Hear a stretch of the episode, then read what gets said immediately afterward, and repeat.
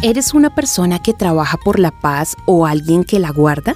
Este es un mensaje escrito por Lisa Bishop para The Christian Working Woman en español. Hablamos en el episodio de ayer de la diferencia entre ser una persona que busca la paz de manera activa en medio del conflicto o la que la conserva. Alguien que evita tensiones en el intento de mantener una paz falsa. Hoy quiero continuar con la idea de buscar la tranquilidad y ver los pasos que debemos tomar para lograrlo. De acuerdo a la Biblia, el conflicto en sí no tiene nada malo, los desacuerdos surgen, sin embargo, sí es muy importante la manera como los solucionamos. Estos pueden ser el catalizador para ganar mayor entendimiento, mejor comprensión o por el contrario traer ira, amargura y relaciones rotas. La manera como manejas el conflicto literalmente guiará la dirección de tu vida. ¿Sientes temor cuando se presenta algún conflicto con un jefe, familiar o un amigo?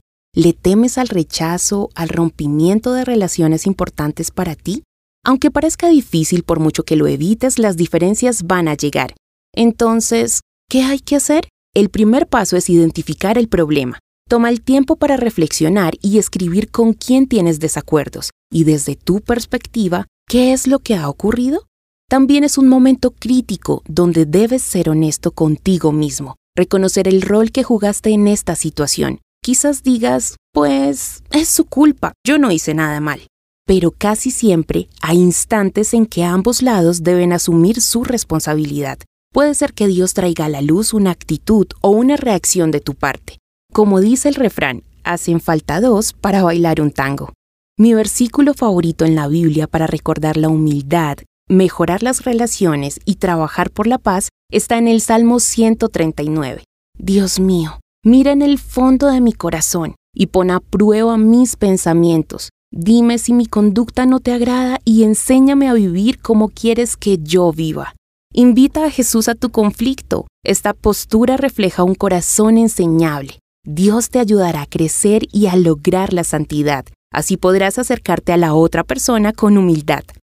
Gracias por acompañarme hoy. Mañana seguiremos ampliando este maravilloso tema para trabajar por la paz. Encontrarás copias de este devocional en la página web de christianworkingwoman.org y en español por su presencia radio.com. Búscanos también en tu plataforma digital favorita, estamos como The Christian Working Woman en español. Allí encontrarás muchos recursos para ayudarte a crecer en tu fe y florecer en tu caminar con Jesús.